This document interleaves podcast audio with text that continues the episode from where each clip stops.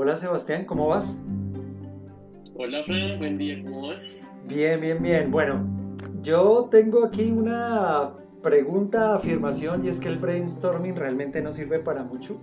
En mi opinión, no sirve para innovar, no es una herramienta para innovación. ¿Tú qué, qué, qué opinas? ¿Qué crees? Para innovación, estamos de acuerdo. Pues fíjate que me parece que sirve para otras cosas, pero, pero que sea una herramienta o una metodología para innovación, me parece que, que no ayuda mucho. O sea, es como, como una lluvia de ideas. ¿sí? Eso, pues, digamos que al final no.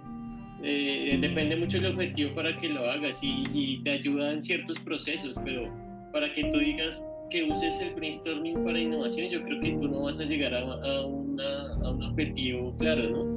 No, estamos totalmente de acuerdo. Pues es que brainstorming es la forma, no sé, snob de decirle lluvia de ideas. Es la vulgar lluvia de ideas. Es cuando el jefe llega cuando el jefe llega el lunes y dice, bueno, necesito ideas de innovación porque en esta empresa vamos mal, necesitamos nuevos proyectos, ideas frescas y la gente entonces va levantando la mano y va dando ideas. Pero eso, eso no es una, digamos, ni siquiera es una técnica de innovación, mucho menos es un modelo, porque eso es algo que en algún momento discutiremos posiblemente en un live, Sebastián, y es la diferencia entre un modelo de innovación y una técnica de innovación.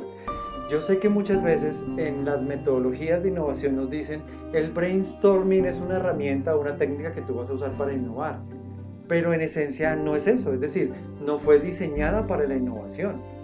Yo creo que fue diseñada para la participación, para dar opiniones, pero es, es ilógico pensar que porque nos sentemos y hagamos una mesa redonda y empecemos a dar ideas, estamos innovando. Eso, eso es una falacia. Claro, yo creo que es algo que, que te puede ayudar eh, como a, a cierta eh, tema creativo, ¿no? Pero obviamente no te va a dar ni una metodología ni nada. Por ejemplo, mira que en nuestra agencia lo usamos mucho en creatividad, precisamente, para copywriting, para crear títulos. De pronto a veces es como el primer paso que uno da para romper ese hielo que, que de pronto cuando la gente está temerosa a participar y dar su opinión, uno dice, listo, pues hagamos una lluvia de ideas, todos participamos, todos damos lo que nos salga pues como, como de ideas y ahí arranca como de pronto un proceso.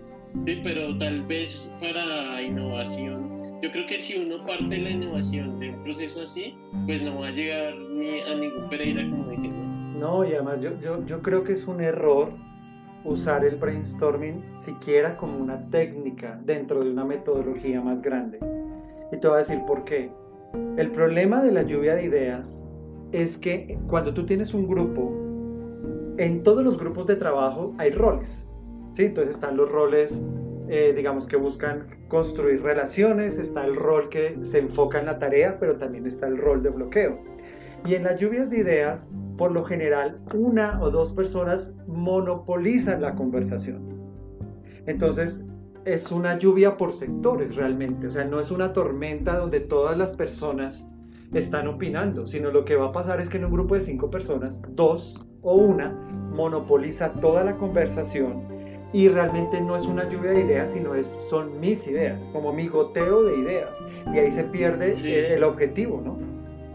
Sí, además creo que también sucede algo mucho y es que cuando tienes esa, ese goteo de ideas, aparte de, eh, digamos que eso que también no funciona mucho, eh, los que eligen casi siempre las ideas ganadoras, por decirlo así, son los mismos, esos mismos dos, ¿cierto? Como que yo di mi idea, los demás dieron sus pocas ideas, yo hice mi goteo de ideas acá y yo elegí, la que más me gusta es la mía, entonces pues yo soy digamos el líder, el jefe, el director, el gerente, entonces vámonos con esa idea que es la mía y que es la que más me gusta y al final pues como que no se hizo nada. Sí, no, además que ahí hay varios temas, hay unas dinámicas sociales muy interesantes, primero porque hay una presión de grupo. Entonces, si ya existe un liderazgo, hay alguien que es líder, digamos, natural, cuando tú estás en esa lluvia de ideas, ese líder va a tener una autoridad mayor sobre el resto del equipo, por tanto sus ideas van a primar. Entonces lo que te digo, o sea, es como, como si tú estás en tu casa y tienes goteras y hay una gotera que suena más porque la pusiste en un balde metálico.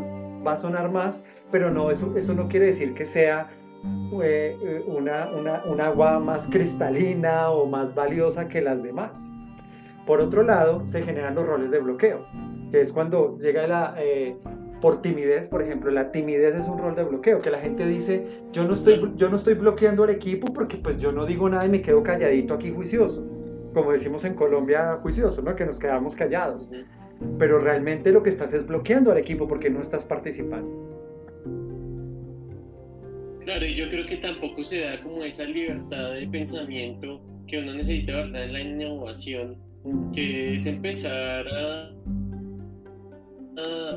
desde un proceso mucho más metódico, eh, buscar, eh, digamos que problemas de raíz, bueno, un montón de cosas que la lluvia de ideas se queda como muy corto, aunque te digo cuál es el, el tema, Fran, que yo creo que es una de las herramientas más usadas en las empresas, no solo para innovar, sino para muchas otras cosas y es como lo típico, ¿no? Como, listo, necesitamos, tenemos un proyecto, necesitamos solucionar un problema, bueno, lluvia de ideas, como que es el, primer paso para todo, ¿no? Como que es el clásico, clásica herramienta o forma de procesar cosas. No, y además yo, yo te digo una cosa, si a mí me dicen que vamos a innovar con una lluvia de ideas, ya empezamos mal, o sea, empezamos muy, muy, muy mal o sea, querer innovar con una lluvia de ideas sin tener una metodología, sin tener, porque ahí es donde viene el tema, vuelvo a lo mismo, ¿cuáles son las metodologías para innovar? Es decir, es design thinking. Exacto, es design thinking, es lean startup, es cómo la quieres llamar. Lean startup. Exacto, pero, pero empezar con, con la parte más pequeñita, la más básica. Lo que pasa es que está de moda y, y en gestión tenemos un problema muy grande Sebastián, es que cuando algo se pone de moda, no lo cuestionamos, simplemente lo hacemos. Y nos falta muchísima, muchísima comprensión en realmente lo que significan los procesos de innovación.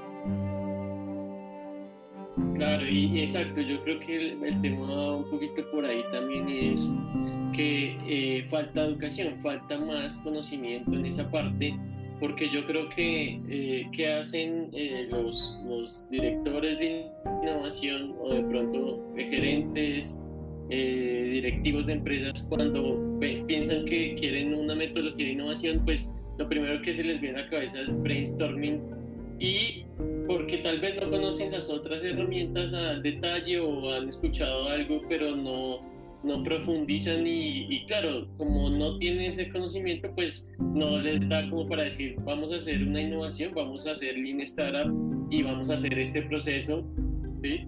Y vamos a pasar por, por estos pasos. Entonces yo creo que eh, va por ahí el tema, ¿no? Sí, definitivamente nos tenemos que capacitar, tenemos que mejorar y cuestionar sobre todo eso, ¿no? Porque no se trata simplemente de salir a comprar el libro, como digo yo, en la librería y empezar a aplicar todas esas técnicas, porque si fuera así de fácil, pues, no sé, el secreto del éxito empresarial sería irse a la librería a comprar su libro de administración, el, el último bestseller. Entonces, no, hay, hay que prepararnos y capacitarnos. Esa, esa es la tarea que tenemos todos, ¿no? Listo, Fran. Sí, próximamente, pues nosotros podemos ayudar en eso. Eh, se viene algo interesante, ¿no, Fran? Sí, ahí tenemos algo entre manos cocinándose y ya en los próximos días les, les contaremos algo al respecto. Listo, pues bueno. Bueno, Frank. Se nos acabó el tiempo. que estés bien. Chao. Sí, bueno, chao.